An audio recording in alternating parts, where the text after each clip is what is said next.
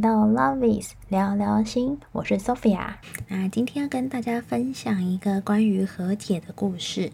对，那是多年前有一次我去南部出差的时候，然后一个客户的委托。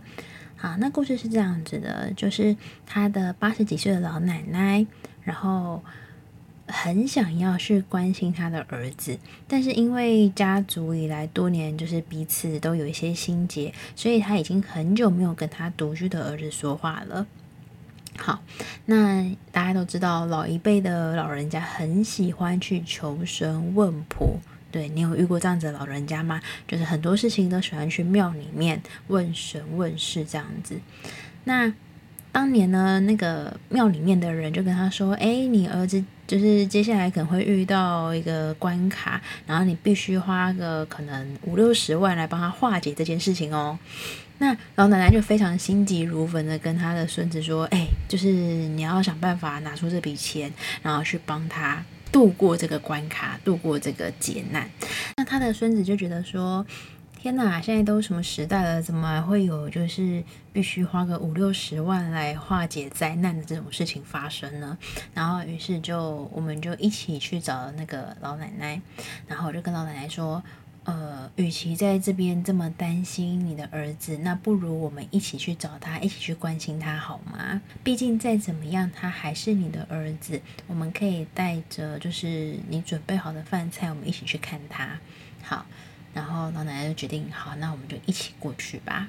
到了对方的家门口的时候，对，其实对方是还蛮惊讶的，就是哎，怎么妈妈出现了？他就说第一句话就说：“你们来干嘛？”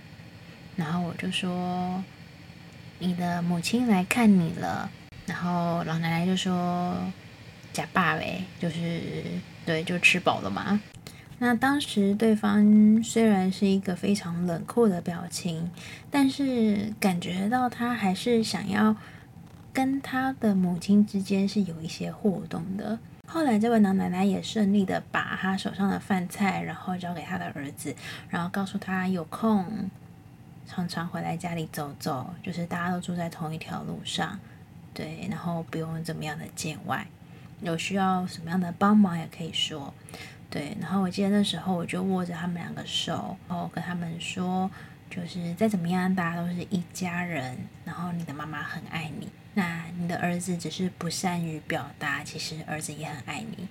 然后那时候我记得老奶奶就是一直在偷偷擦眼泪，其实那一个画面到现在还是很深刻，一直到现在，我觉得还好，当时。不管他们过去几十年，然后彼此之间发生了什么事情，或是有什么样子的情绪，至少在当下的那一刻，他们的母子的心是相通的，而且是可以面对彼此，然后卸下心防的。而那一次彼此的握手，也是他们人生里头最后一次。就是互相握住彼此的手了，对，那我想也是后来还在世的人最印象深刻的那一刻，对，然后也包含着就是手心的温度，也是只有自己才会记得。好，那主要这个故事呢，是跟大家分享，无论在你的生命里头，或许曾经你的身边有一些跟你有。误解，或是有误会，有一些冲突，然后不能理解你的人，或许我们可以放下对于过去的成见，或是过去的不舒服，然后我们试着去和解，或者是试着去放下，而放下那些不舒服的感觉，以及释放掉那些过去的负面情绪。不仅仅是跟对方和解，而更重要的是，我们是跟自己和解，然后我们也愿意原谅自己，原谅别人，然后让自己的心感觉到舒服、通畅。我们心里头不会再有一根刺或有个梗在那边，觉得过不去或是没有畅快的感受。好，那这样子也可以让我们内在的能量可以更加自然的流动，所有的。人际之间的误会的关系，或者是无法说开的感受，其实你只要愿意去跨出那一步，然后相信所有的事情它都会有新的展开。